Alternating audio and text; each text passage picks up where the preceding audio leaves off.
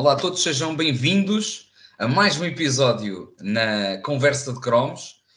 Voltamos com alguma paragem, tivemos aqui algum tempinho para reflexão, uh, a caderneta não com muito tempo para, para criar novos episódios, mas uh, este tinha que sair com pompa e circunstância e viajamos novamente para um convidado, para um convidado do outro lado do oceano.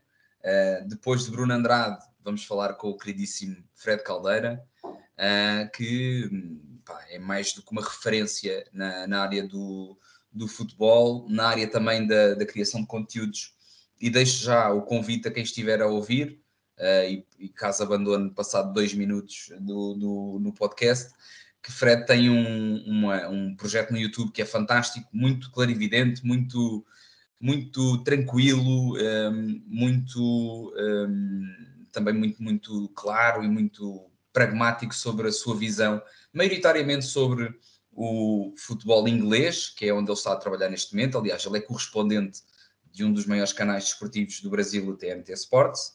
E, portanto, deixo já o convite, é a primeira coisa que vocês têm que fazer ainda antes de uh, avançarem aqui no podcast e também segui-lo nas redes sociais, porque já sabemos que isso é sempre bacana e ele tem conteúdo também muito bacana.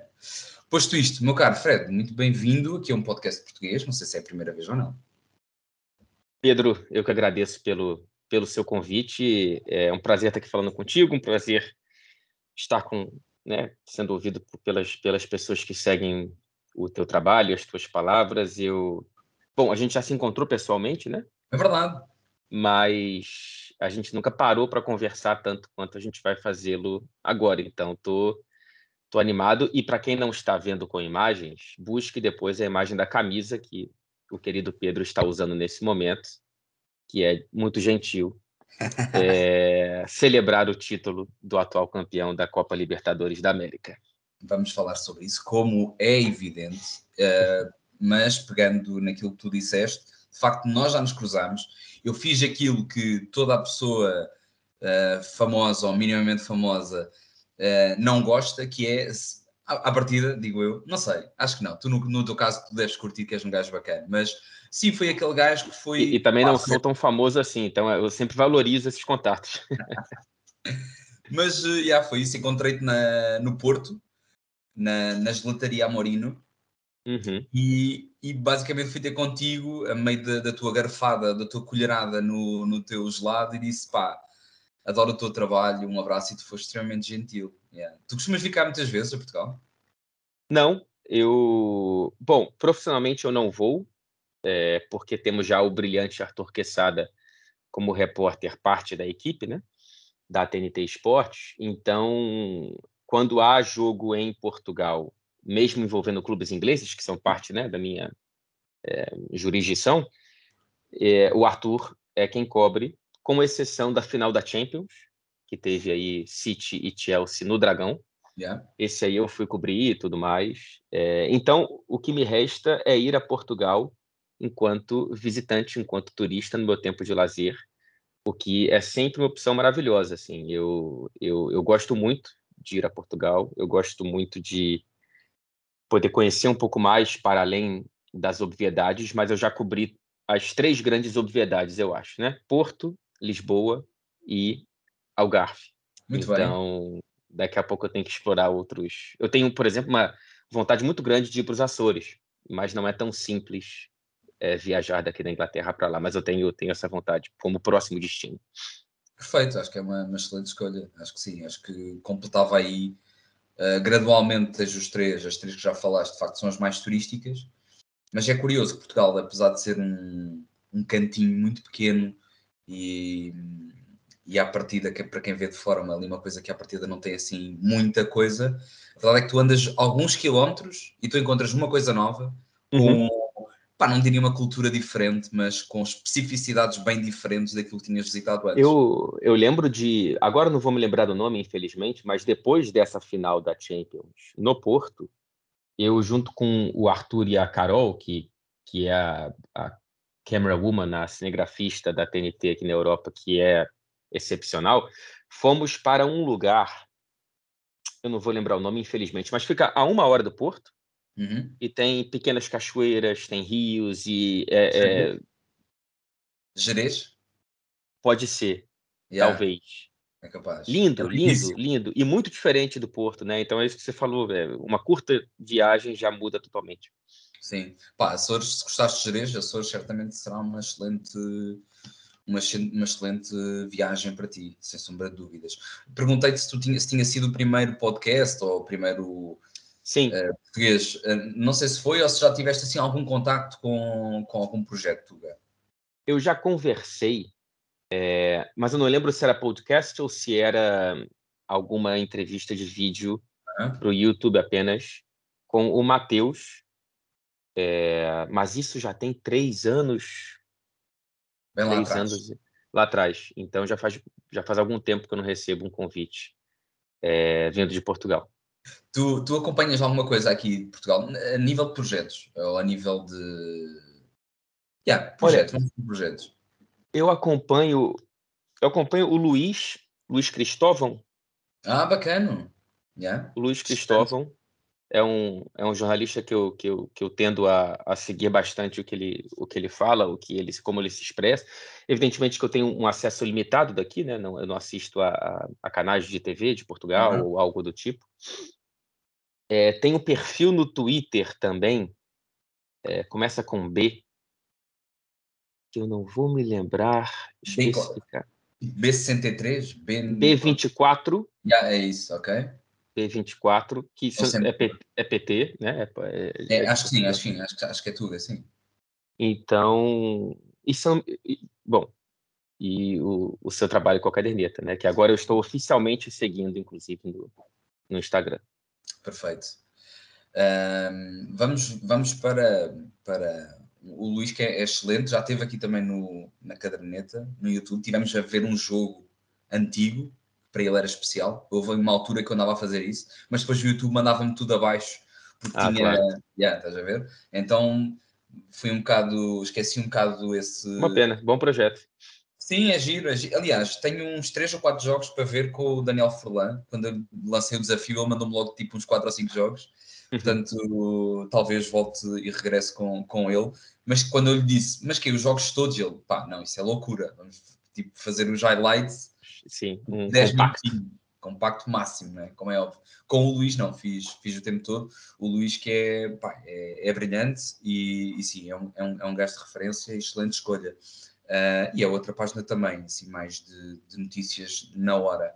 Mas falaste no início, e isso tem que se falar obrigatoriamente tu que ficaste sem voz no, nos festejos do Flu, ouviu-se uh, em pergunta a Pep Guardiola.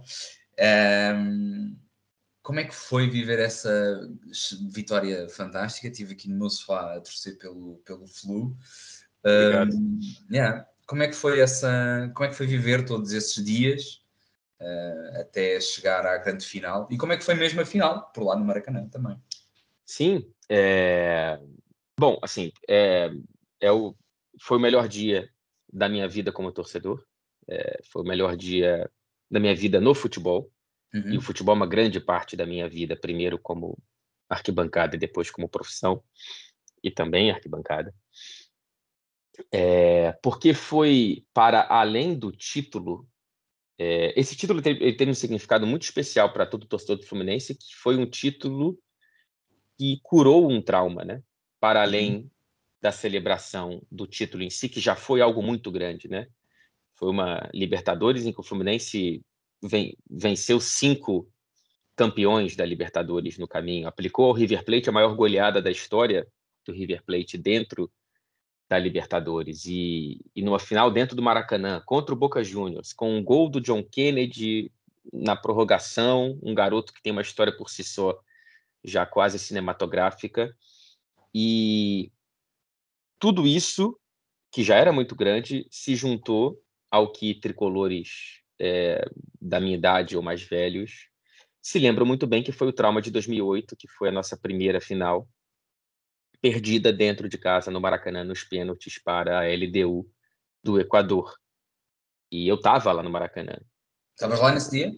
Tava, tava. Nesse, nessa Libertadores de 2008, eu fui a todos os jogos do Fluminense dentro de casa, como eu já ia em todas as competições. Era uma fase em que eu morava muito próximo ao Maracanã, junto ao meu pai, e eu enfim, Maracanã era como se fosse o quintal de casa.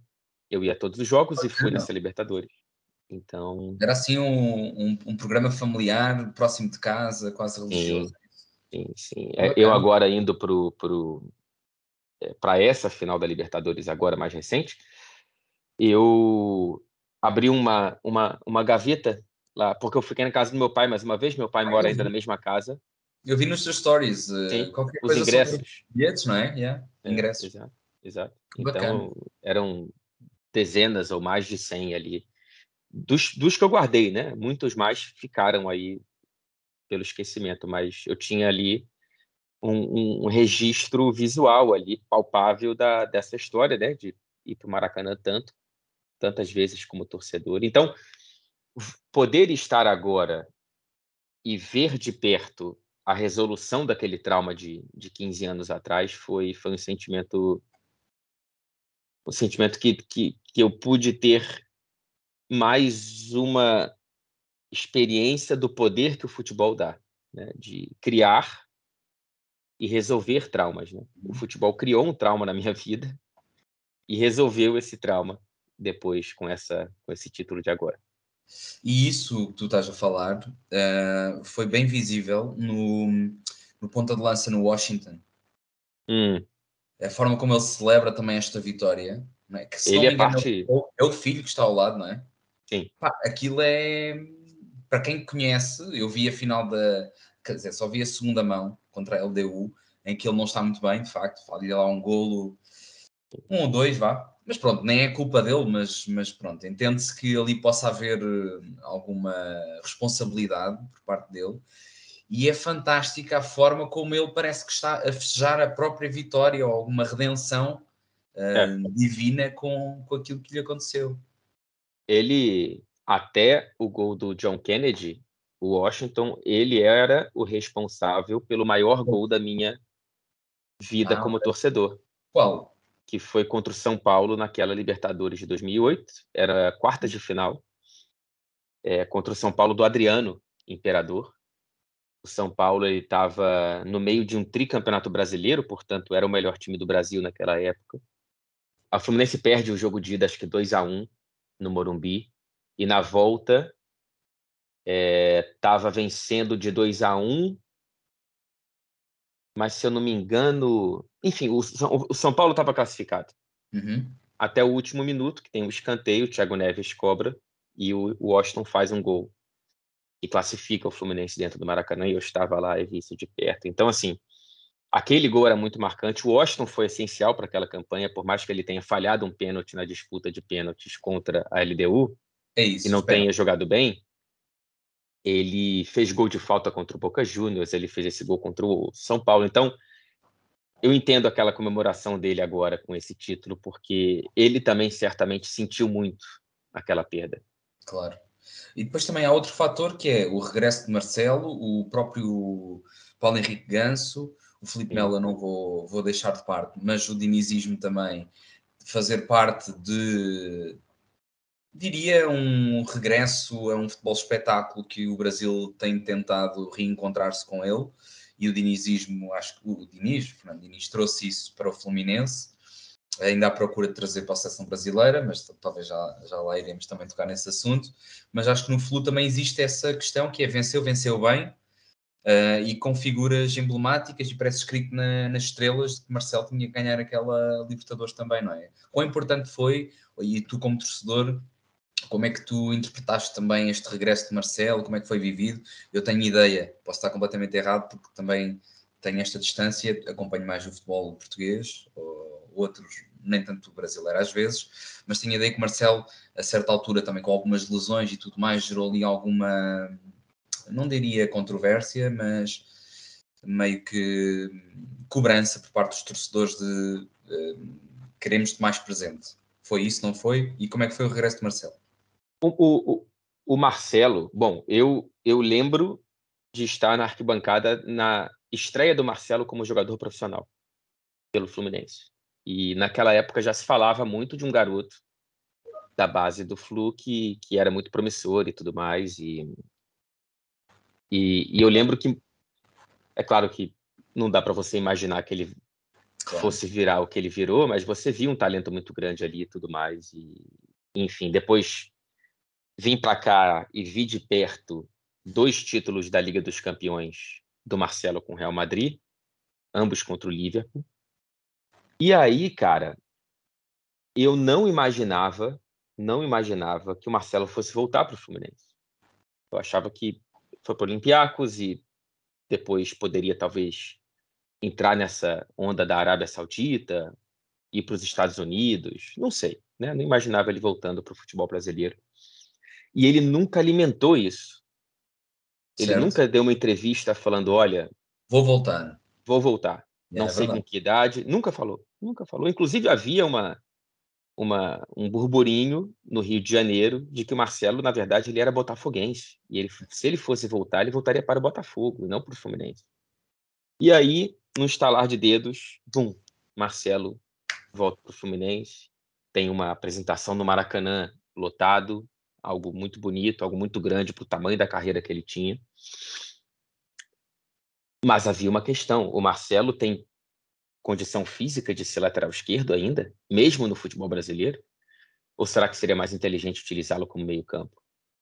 É, aí, e, e, quantos jogos ele consegue aguentar? Será que ele vai ficar machucado? Será que ele não vai? Então, havia um ar de dúvidas quando ele chegou, em, ao mesmo tempo em que havia uma animação muito grande.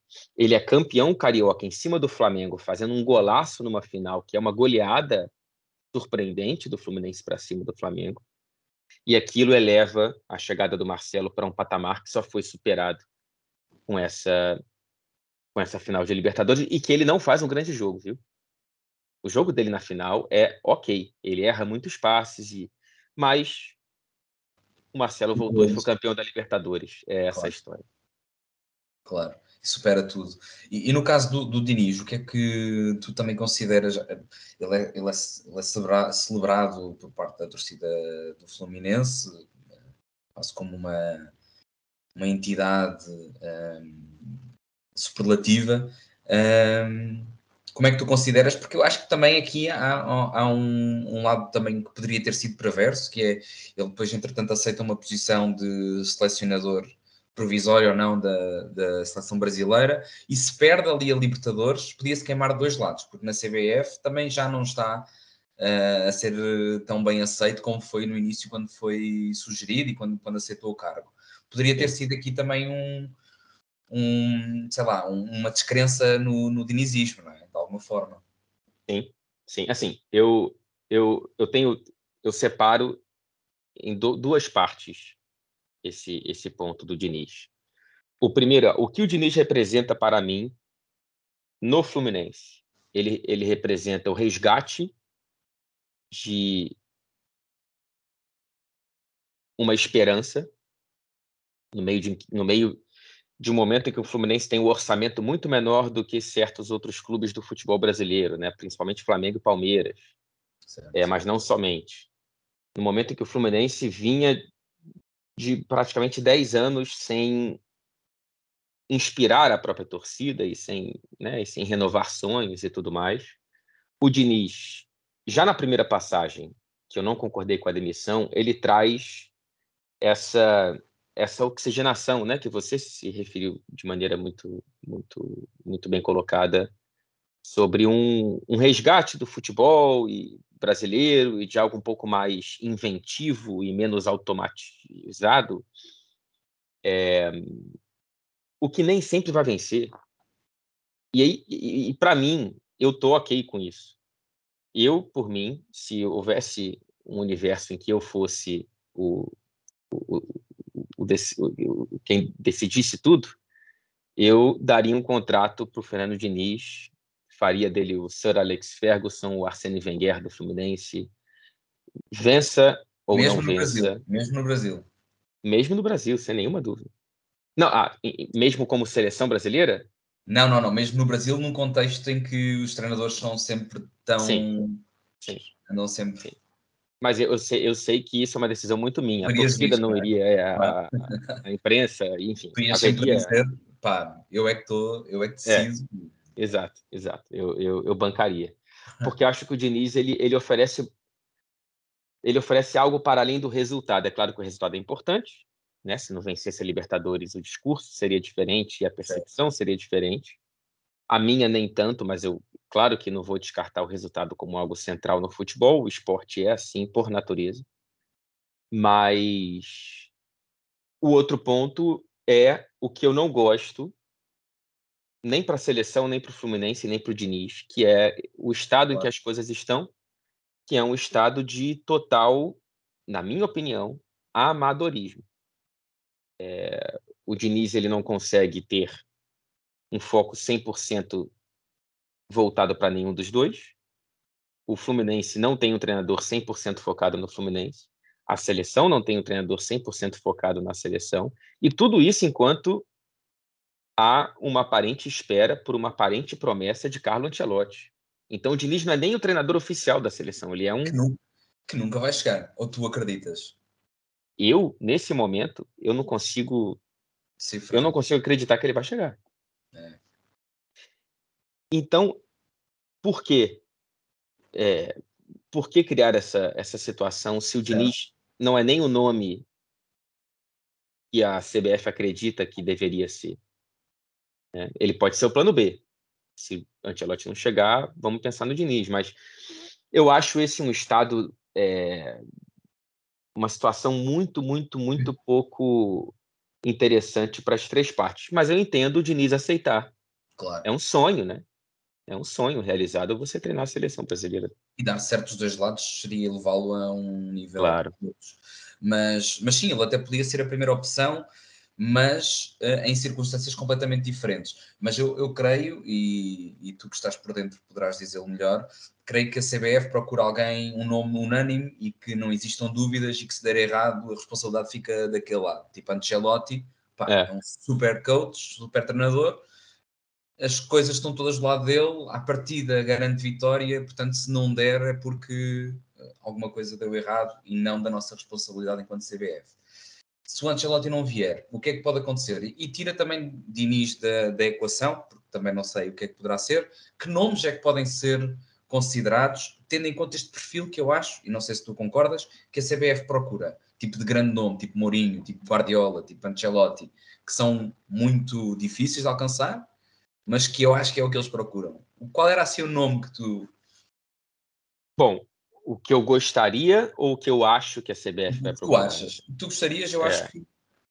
É, eu, eu acho que, que, o Diniz é um nome ótimo para a seleção, uhum.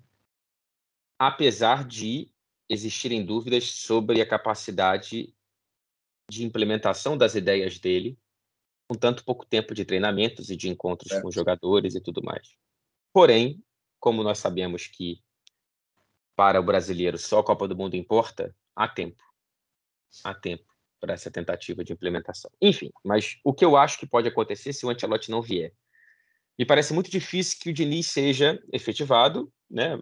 A gente está falando, conversando um pouco antes de um Brasil-Argentina no Maracanã, que pode terminar em, em mais um, um resultado ruim para a seleção brasileira nesse período do Diniz. Inclusive, é mais provável que isso aconteça do que uma vitória. É, não vindo, eu tenho certeza que a CBF pode pensar num nome grande como José Mourinho. Não sei se o José Mourinho aceitaria. Não, não, não tenho ideia.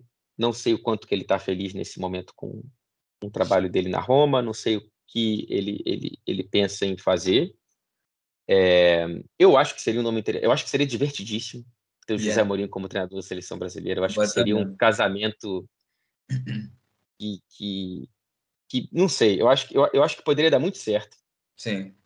E, e que no mínimo seria é, um entretenimento nas entrevistas uhum. e nessa e nesse, nessa, nessa fusão de duas culturas, né? E, enfim, eu acho que seria interessante.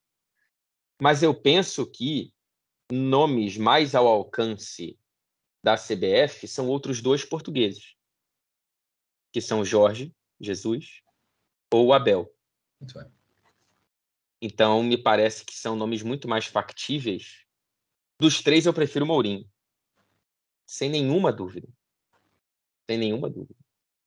Mas eu entendo que, é, por é, o Abel principalmente, né, tem um trabalho de, de sucesso e, e, longevo no Brasil, essa proximidade talvez ajude a CBF. Eu acho que o Jorge Jesus esteve muito próximo, aliás, porque quando ele sai da Turquia, o que ele diz é vou abraçar um sonho, é? vou sair porque vou abraçar um sonho. E depois surgiu que o sonho poderia ser a, ali a seleção saudita, e depois o sonho foi um, o Al Hilal. Al Hilal? Al Hali? Al Hali. É no, Al Hali, né? Yeah. Ou seja, uh, o sonho que ele falava não era claramente nenhuma dessas duas opções. Acho que o sonho era mesmo abraçar a, a seleção brasileira, que nunca aconteceu porque havia ali a possibilidade de Ancelotti. Uh, portanto, é bastante forte. Mas uh, se fosse se fosse realidade, ainda assim ficaria satisfeito com o Jorge Jesus? Eu não sei. Aqui, eu, eu não sou um especialista é, em futebol português. Eu não, eu não conheço profundamente a carreira do Jorge Jesus.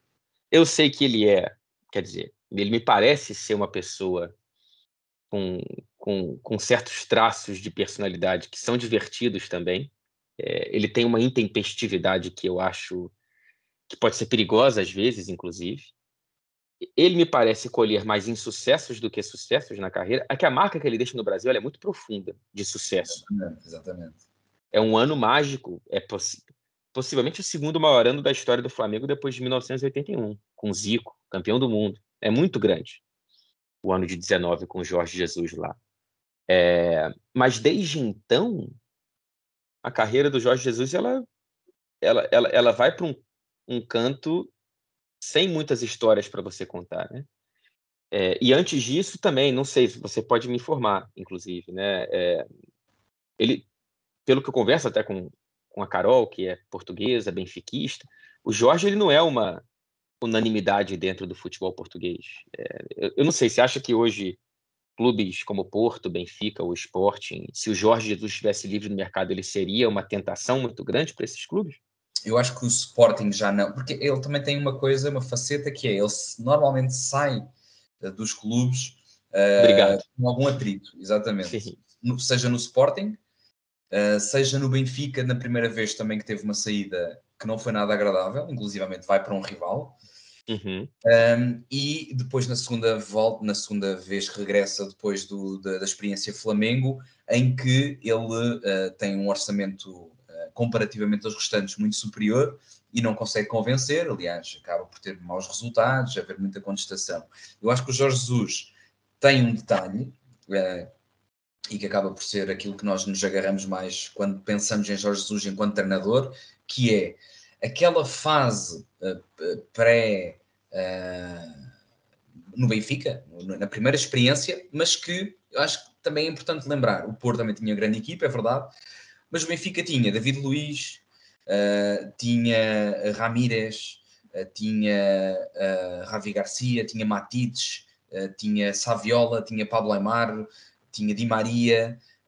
ou seja, estamos a falar de uma equipa uhum. realmente com muita qualidade.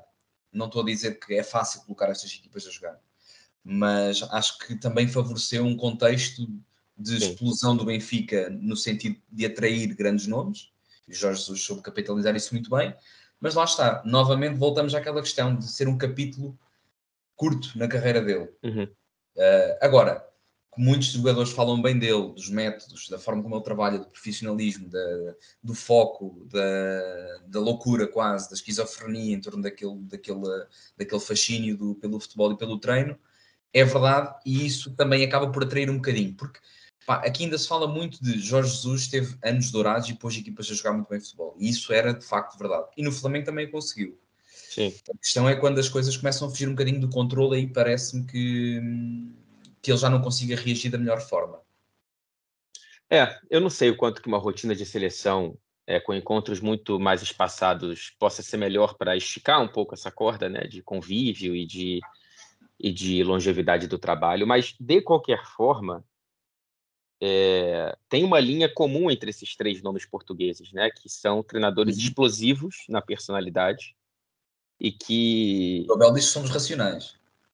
É, então, bom, os três que a gente está citando aqui não são muito estáveis não emocionalmente. Não é. são do todo. Pois é. Mas, repito, dos três, o que eu acharia mais interessante seria o José Mourinho, porque. Apoio. Eu não sei, não sei. Algo me diz que seria algo. Não sei, seria um capítulo bacana de se acompanhar no futebol. Também, também, também apoiaria. Uh, e José Mourinho já teve uma proposta para treinar Portugal ao mesmo tempo que treinava o Real Madrid. É engraçado também. Mas, mas sim, apoiaria essa, essa, essa ida de José Mourinho para, para Copacabana e etc. é muito bacana de ver. Sobre essa questão de português e, e brasileiro, que o Abel adora dar aquelas visões de pá, sabem que eu sou português, sabem que eu sou europeu, sabem que lá, sabem que aqui, fazer essa diferença. Tivemos um episódio maravilhoso, que não sei se tu sabes, mas no Twitter em Portugal está a bombar para caraças, que foi o nosso queridíssimo craque Neto, que hum. decidiu dizer que o Porto e o Benfica não ah, ficavam no top 4 do Campeonato Brasileiro. Que, fazendo já a premissa, uh, que é, uh, eu acho que o, o, no, normalmente o povo brasileiro, na minha ótica, claro, um, tem essa perspectiva de que o campeonato português é, é, fraco, que é mais fraco, que tem ali três uhum. boas equipas, mas no geral é um campeonato fraquíssimo. E as, e as próprias três equipas, se calhar comparando com as grandes equipas do Brasil, se calhar não, não estão no mesmo nível.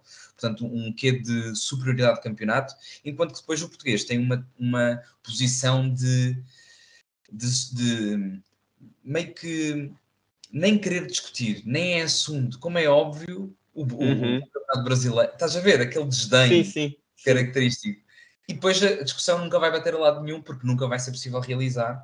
Claro. Uh, porque não, isso nunca vai acontecer, uh, um campeonato com essas equipas misturadas.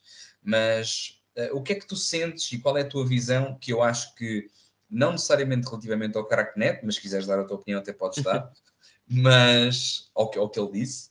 Mas como é que tu interpretas essa mini tensão que eventualmente até pode ter sido uma real tensão entre visões europeias que têm acontecido no futebol brasileiro uh, e esta meio que não digo, pá, não vou usar superioridade moral, mas quase uhum. em dar assim algumas achegas tanto à imprensa como ao próprio campeonato, como à própria forma como as uhum. coisas rolam. Como é qual é a tua se tu Bom, vês isso desta forma? O, o, o, primeiro ponto sobre, sobre o que o, o craque Neto disse é, e, enfim, não sei se em Portugal ele é tão conhecido é, quanto no Brasil. A cada, a cada programa dele, ele solta uma que chamamos de pérolas para que, que viram memes na internet e que suscitam discussões que às vezes não fazem nenhum sentido. Essa é uma delas é, que eu acho que eu acho divertida, mas assim é o que você falou, né? A gente nunca vai saber não há. Bom, eu, eu posso olhar para um para a questão factual. A questão factual é que pelo menos os três principais clubes de Portugal eles já bebem na fonte do futebol brasileiro há muito tempo. Então, naturalmente, há mais talentos brasileiros em Portugal do que no Brasil, ou pelo menos os principais geralmente vão para Porto Sporting ou Benfica, geralmente Porto e Benfica, né? Pelo menos nos últimos anos. Então, isso me leva a crer que, tecnicamente, está claro que o futebol português tem, pelo menos concentrado, é, mais talentos nesses três clubes, só falando de brasileiros, né? Isso para não falar de outros jogadores, claro que de Portugal, mas de outros países europeus e tudo mais. É... Um ponto que eu acho que me parece verdade é que há mais candidatos ao título ou a vagas europeias, é, continentais, no Brasil do que em Portugal. Né? Acho que o Brasil talvez em algum momento caminhe para ser um campeonato de três clubes e o resto. É, mas ainda não o é. Quem? Palmeiras, uma... Flamengo e? Palmeiras, Flamengo e o que tiver mais organizado no momento, talvez. Okay, okay. É, você que tem o é Galo. Sempre, né? yeah. é, você pode, pode ter o Galo, pode ter o Internacional, você pode ter o Grêmio, Grêmio. você pode Pois é. É. agora é o Botafogo. Pois. Né? É, mas, de qualquer forma, é, Palmeiras e, e, e, Flamengo são os que estão né, à frente. Tanto é que você olha para os resultados do futebol da América do Sul nos últimos anos, é praticamente uma festa entre Flamengo e Palmeiras. Acho que é uma sensação de pessoas como o craque Neto, que é uma sensação errada, e por conta do Brasil dominar a América do Sul enquanto títulos de Libertadores e semifinais, porque economicamente é o país com a moeda mais forte da América do Sul e por isso concentra os melhores jogadores também para além do próprio talento, acho que há essa sensação, ah, mas o futebol português não disputa a Champions, né? Qual foi o último grande a última grande campanha de um clube português, mas não é a mesma coisa, né? Assim, é, o Brasil é como se fosse a Premier League da, da América do Sul. Então certo. não dá para você cobrar do Porto, do Benfica, ou do Sporting, ou de quem lá seja, um, um, uma, uma campanha como as dos clubes brasileiros dentro da Libertadores. Né? Então, acho que cria essa distorção é, nesse debate, que é vazio, mas que é delicioso também, porque a gente claro. pode pegar uma cerveja e ficar aqui três horas debatendo qual posição o Fluminense ficaria no português, ou que posição o, sei lá, o Arouca ficaria na, no Campeonato Brasileiro. Por isso é que eu defendo cada vez mais. Eh, os jogadores já devem estar exaustos e, e se algum ouvir isto uh, vai dizer este gajo é maluco, algo internacional, por exemplo. Mas eu gostava mesmo que o Mundial de Clubes fosse muito mais completo. Eu gostava sim. muito e gostava real com viagens. Com, pá, eu adorava ver o Benfica e o Porto na Bombonera, no Maracanã. Sim, sim. E o Flamengo a jogar aqui contra, na Pedreira contra o Braga. Pá, gostava, gostava mesmo. Seria bonito mas claro, impossível nos, nos tempos que correm, não é? Porque os jogadores Sim. fazem 60, 70 jogos e não aguentam, não é?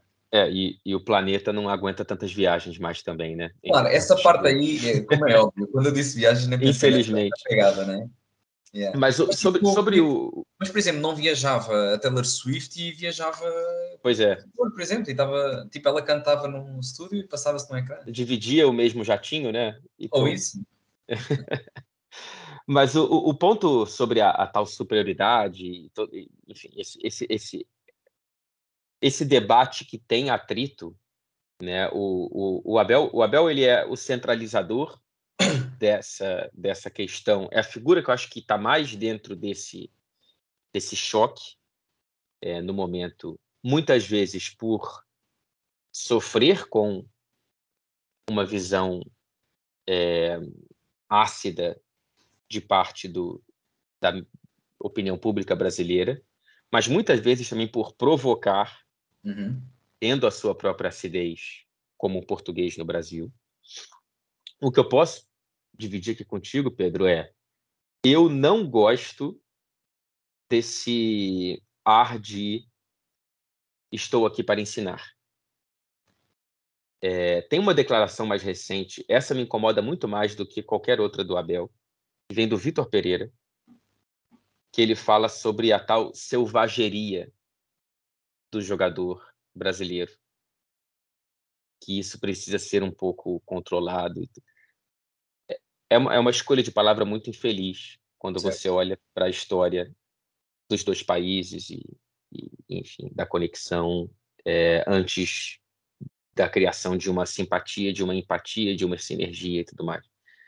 É, então eu sinto que o Abel às vezes ele tropeça, por mais que não use as mesmas palavras que o Vitor usou. O Vitor me parece uma pessoa muito menos preparada intelectualmente do que o Abel. É, eu acho que ele tropeça um pouco mais nessa nessa questão, sem usar as mesmas palavras. Ao mesmo tempo, por exemplo, o Abel já passou por um episódio em que alguma pessoa, algum árbitro foi conversar com ele em espanhol. Yeah, pois foi. É, o, que, o, que, o que é muito feio também. É muito. É, ou vem de uma ignorância muito grande, ou vem de uma maldade muito. Mal, é, é né? Então, é, de qualquer forma, em algum grau, é interessante. É interessante porque há um, um há, existe isso no ar, né? Entre Brasil e Portugal, assim, um, uma, uma irmandade muito grande, mas também uma tensão. É, um, eu imagino que, que para certa parte da opinião pública brasileira, é, portuguesa, perdão, a invasão brasileira, né, de tantos brasileiros se mudando para Portugal, crie outras de tantas e tantas uhum. tensões que não estão com câmeras viradas e microfones e tudo mais. Então, é, o que talvez esteja acontecendo em Portugal no dia a dia também acontece no Brasil só que com uma, a figura mais bem sucedida do futebol brasileiro dos últimos anos, que é o Abel junto com o Palmeiras. Certo, é, é perfeita a colocação. Mas tu que tu vives no. Tu vives em Londres mesmo? Em Manchester. Em Manchester, exato, que estupidez. Tu cobres maioritariamente United e City, não é? Isso, isso. E, e, e Liverpool, mas hoje em dia menos porque o Liverpool não está na Champions, né, essa temporada. Tu também sentes uh, algo desse género? Tu vives também fora do país, também és imigrante. Tu, como, é que tu, como é que tu uhum. vives num, num ambiente por si só mais, muito mais cinzento do que Copacabana e depois também a nível de dessa, dessa sensação também, porque acredito eu que também exista, é? Sim. Não lembrando que a Premier League também em contacto com, com o futebol brasileiro ou com os jogadores brasileiros é uma coisa bastante recente também, falando Sim. dos anos 2000, talvez, com o Juninho Pernambucano, Isaías. É, o, o Juninho... Não, Juninho, é, não é Juninho Paulista. Paulista, exatamente, pequenininho, no Middlesbrough. Uh, mas lá está, ou seja, é recente, acho que é para aí anos 2000. Sim, sim, sim. Ah, o primeiro brasileiro a é pisar no futebol inglês é o Mirandinha, no Newcastle, mas isso é em 80 e pouco. Ah, tá. Mas é um. Né? Aí vem o Juninho depois. E o Isaías também, acho que foi. O Isaías. É, só que são. Aí o primeiro de. É, é, que o Juninho tem muito sucesso, mas o Middlesbrough ele não era um clube né, chega até a bater em título de Copa da Inglaterra, da FA Cup, mas não era um clube a, a, brigar por taças da Premier League ou algo. Aí chega o Gilberto Silva no Arsenal, que eu acho que é o primeiro grande brasileiro da história da, da Premier League, faz parte dos Invincibles. E, e aí você, bom, tem a chegada de mais e mais casos de sucesso, como é, caramba, me fugiu. O Anderson no Manchester United não foi maravilhoso, mas fez parte muitos de um anos. multicampeão, muitos anos por lá. O, o Fábio, Fábio Rafael. O, aí tem casos ruins, como o Kleberson, né, no, próximo, no próprio Manchester United. Palmeiras. Então, assim. Era do Palmeiras, não era? O Kleberson era do Atlético Paranaense. Estou a trocar com o Keirson.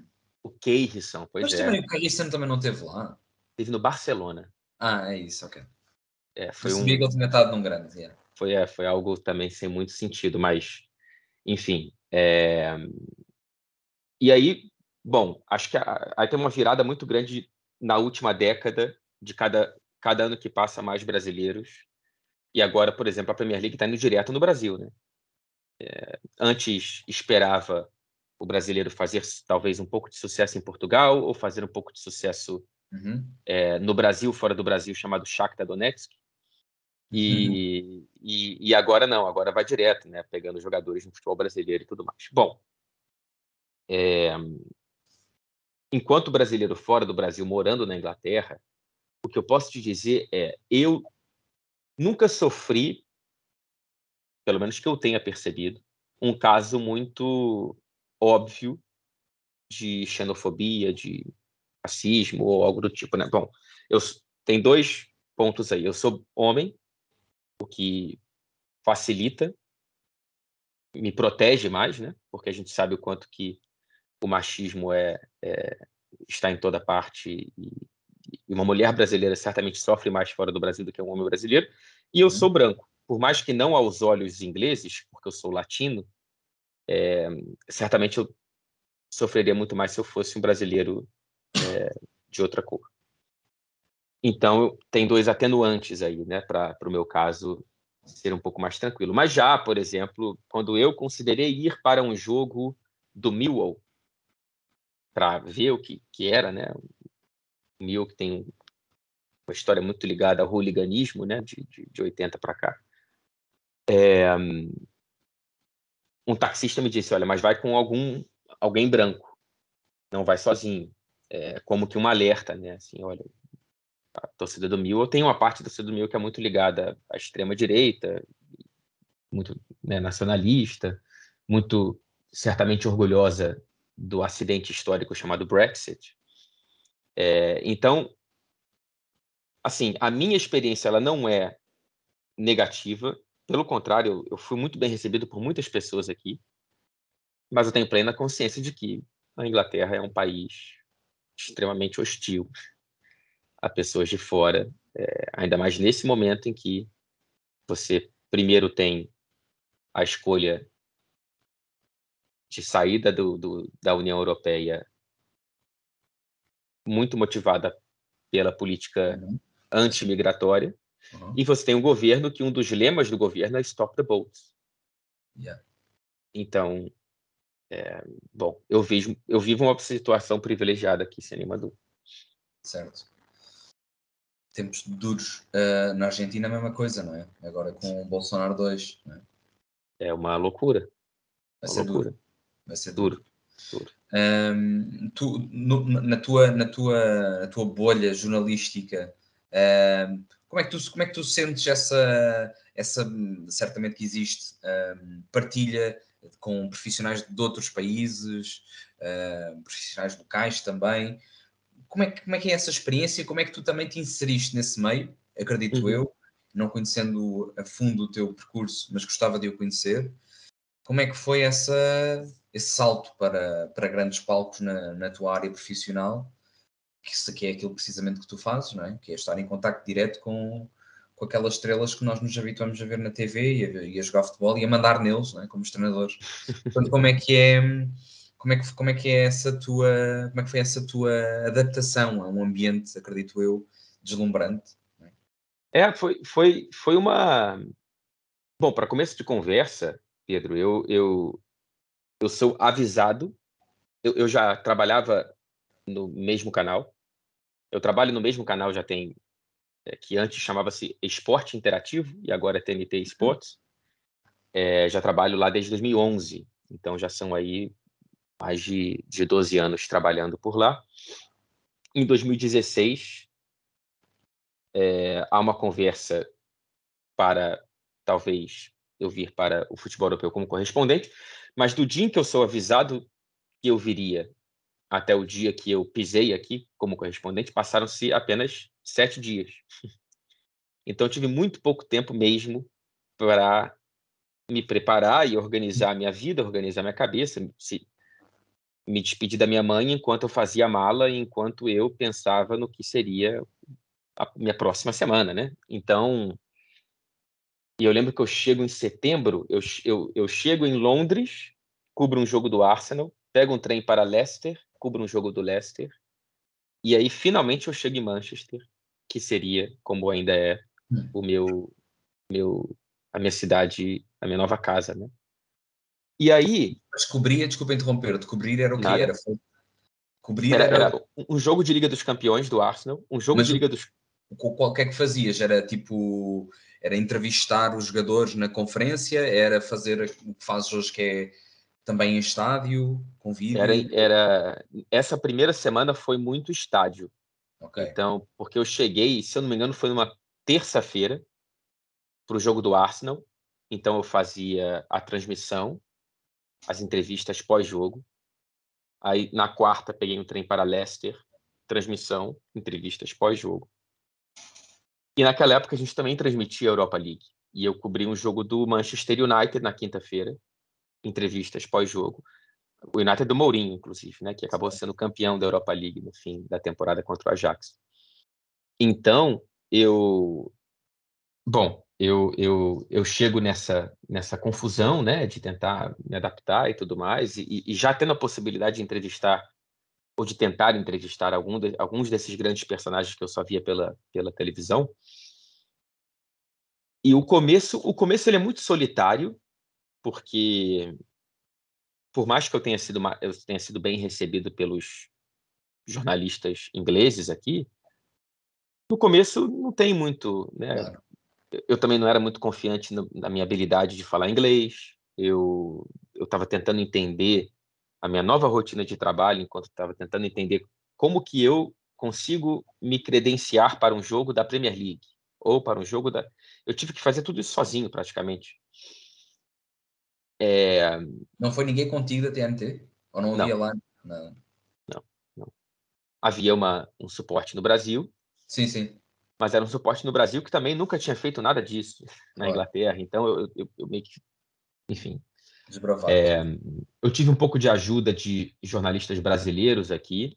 É, que foram importantes, o Felipe Killing, que trabalha na Band, o Ulisses, que trabalhava no esporte interativo antes e tudo mais, mas enfim.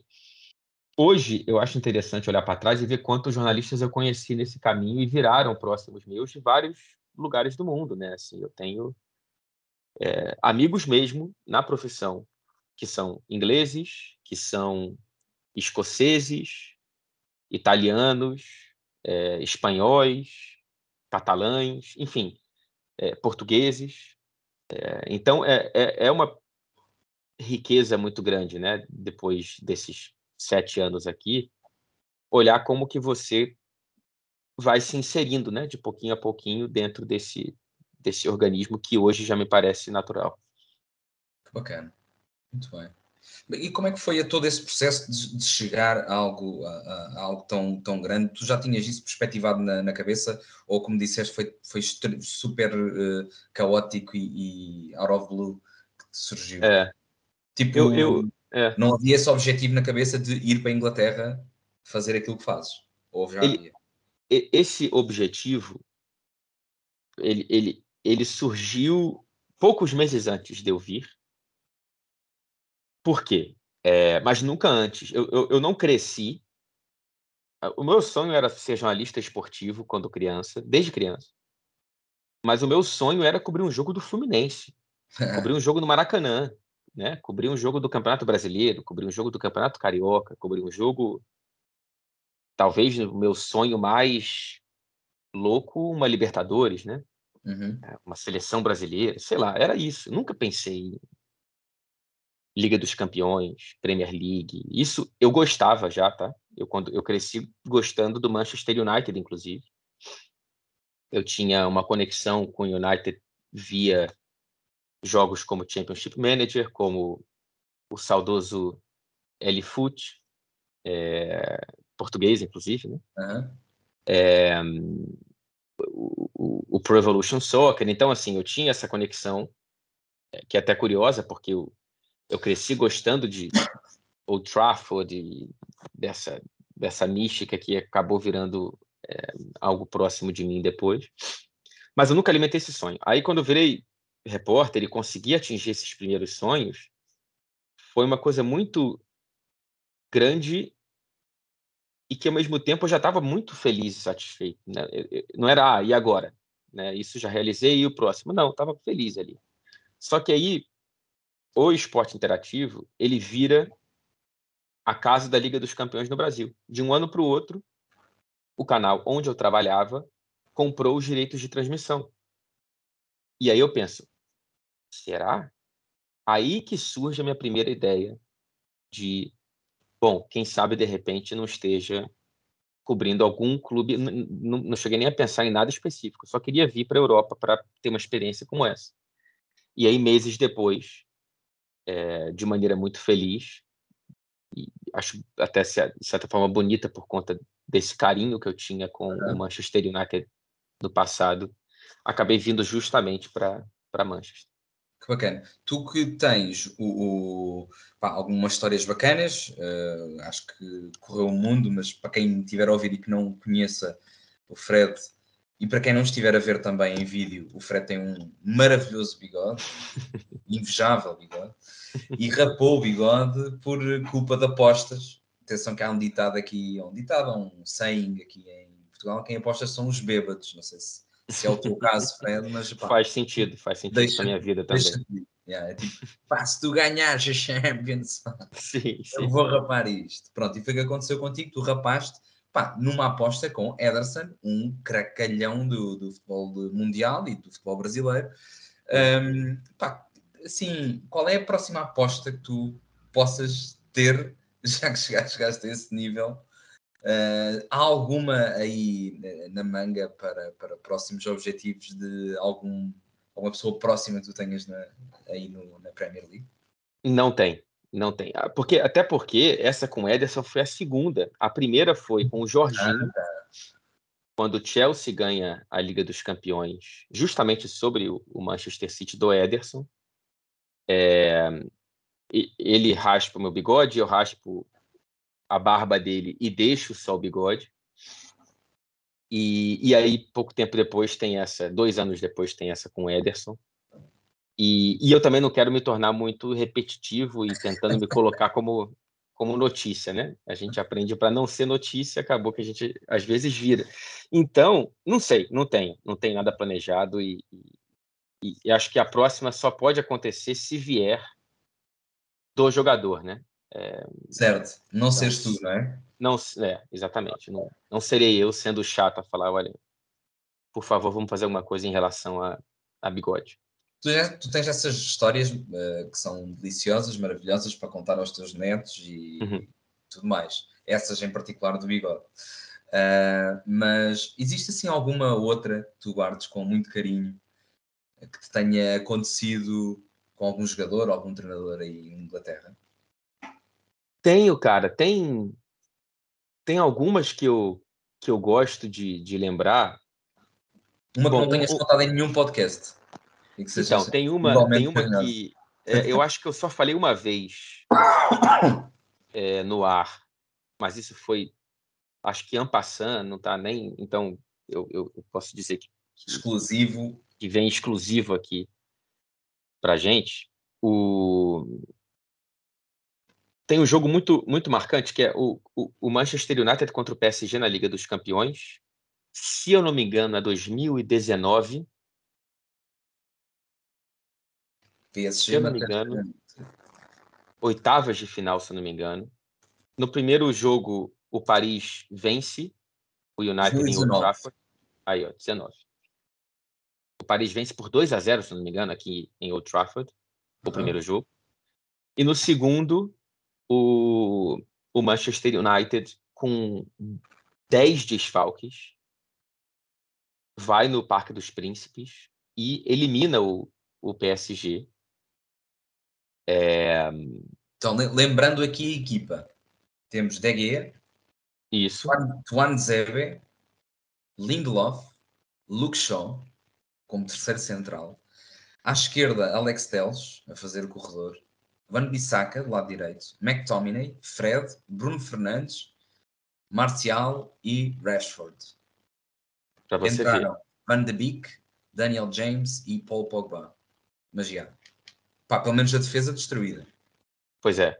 Era, era, era é, se você olha para a relação do banco de reservas, tinham muitos garotos yeah. do Manchester United ali, porque era para fazer número para viajar, sabe? E certo. E aí o PSG, de maneira incrível, mais uma vez, consegue ser eliminado na Liga dos Campeões com aquele elenco milionário. O Neymar não estava jogando. É... Mas enfim, e aí, beleza, tem esse jogo.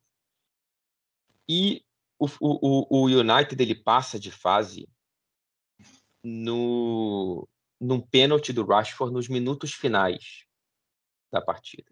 E quando a gente está transmitindo a Liga dos Campeões, a gente da TNT, a gente fica no gramado, atrás do gol, junto com a câmera e com o microfone participando, né, por áudio da transmissão.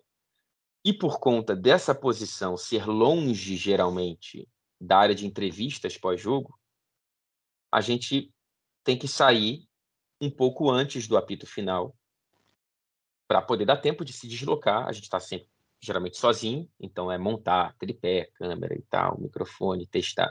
Então tudo isso demanda com que geralmente eu saia de campo com 75, 80 minutos de partida, o que não é ideal, mas é o que acontece. Certo. Quando eu saio, no meio do meu caminho, eu descubro que foi pênalti para o Manchester United.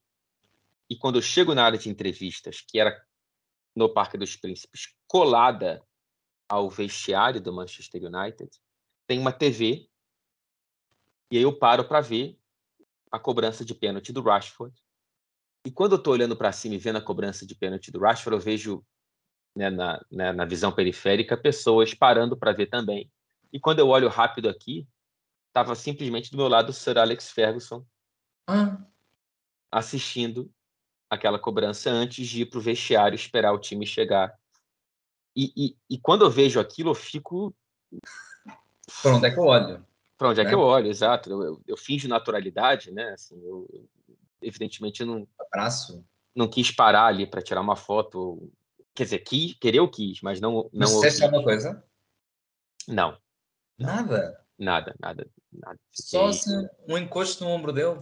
Só... É, queria só, né, falar um obrigado, mas.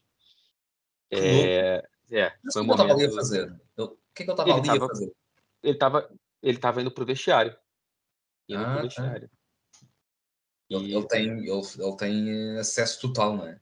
Ah, sim, sim. Se o Alex Ferguson quiser amanhã ser o centroavante do Manchester United, ele, ele já entra com a camisa número 9. Sim. Uma coisa bacana também, e para terminar, mas isso é uma coisa que, que, que me lembro de ver na, nas tuas redes sociais, são aqueles jogos que vocês fazem em Old Trafford, não é? Uhum. Pá, o, que é, o que é isso? Conta-me assim, é. o que é eh, que dia é esse e, e, o que é que acontece? Com quem é que jogam? É só jornalistas, não é? Ou tem... Então, é, o, o, o, alguns clubes ingleses, a cada fim de temporada, eles organizam um futebol entre quem cobre o clube e geralmente os adversários são empregados do clube da área de comunicação, da área de mídia, né? uhum. né? assessores de imprensa, algo assim. É... O City também me convida para participar, e eu vou geralmente, mas o City já tem algum tempo que faz no CT, não faz no estádio. Teve um jogo que eles me chamaram e eu não fui porque eu estava no Brasil, que eu perdi do City, que foi no estádio, e no time adversário estava simplesmente Pepe Guardiola. Não. E eu perdi. Esse me dói no coração até hoje. Eu e não é disso, pá, tem que se repetir. Tem que se repetir, mas nunca se repetiu. É. Felizmente já joguei em Old Trafford duas vezes. no ano é passado, é nesse ano. É uma loucura. E você e eles e você está no vestiário do Manchester United em Old Trafford se preparando, colocando uniforme ali. É, eles colocam a música do Stone Roses que e de fato é a que abre a entrada dos jogadores em campo. Eles colocam essa música para a gente entrar em campo também. Toda a pompa, né? É, tem toda uma pompa. Nesse Pai, ano. Engraçado lembrar-me disso, uh, vendo as tuas histórias, porque é realmente uma coisa que me ficou marcada como profunda inveja e. Sim, mas. Pá, é... também quero, pá. É, é muito bom, é. muito Pena que eu sou muito ruim e não consegui marcar nenhum gol, porque eu poderia ter jogado e marcado em gol do Trafford, mas eu só posso dizer que eu joguei. fica para uma próxima. Muito bem. Quem sabe? Um, meu caro, uh, foi um gosto, pá, enorme falar contigo. Acho Eu também. Duraria muito mais tempo a conversa, mas tu tens muita coisa para fazer, certamente, e eu também tenho que ir, entretanto, fazer outras coisas. Claro. Portanto, resta-me agradecer muito uh, uh, o tempo que, que, estiveste aqui à conversa com a caderneta. Espero que fiques um seguidor assíduo da, da página e do podcast e quem veio pelo Fred que, que fique por bem e é uma página de amor e de que não respeita as regras do algoritmo, vai postando quando lhe apetece, mas quando posta é qualidade de é, é conteúdo de extrema, extrema qualidade, está bem? Portanto, ficam já o aviso. Fred, obrigadíssimo, pá. Espero que tenhas gostado. Eu gostei bastante. Obrigado você, Pedro, de coração, Bom. pelo convite. É, agora sou um seguidor oficial da página e, e, e estarei também remando contra o algoritmo para valorizar o conteúdo que vocês postam. E espero que quem tenha ficado até o fim tenha gostado e tenha valido a pena do, do tempo investido, né? Para acompanhar nosso papo aqui. Um prazer. Certamente. Próxima vez que vieres a Portugal, não nos Açores, que é um bocadinho mais longe, dá uma pita dela. Uh, se não formos ao Morino, vamos ali a uma Tasca Guedes beber um fino, tá bom? Perfeito. E aí a gente conversa qual posição o, o yeah. Porto ficaria no Campeonato Brasileiro e, e tudo mais. Fica, fica, esse o assunto em cima da mesa e temos que chegar com conclusões uh, no final da, da, conversa. Sim, exato. exato. obrigado, malta que esteve a ouvir, muito obrigado. E espero que tenham gostado. Um abraço para vocês e até o próximo episódio. Tchauzão.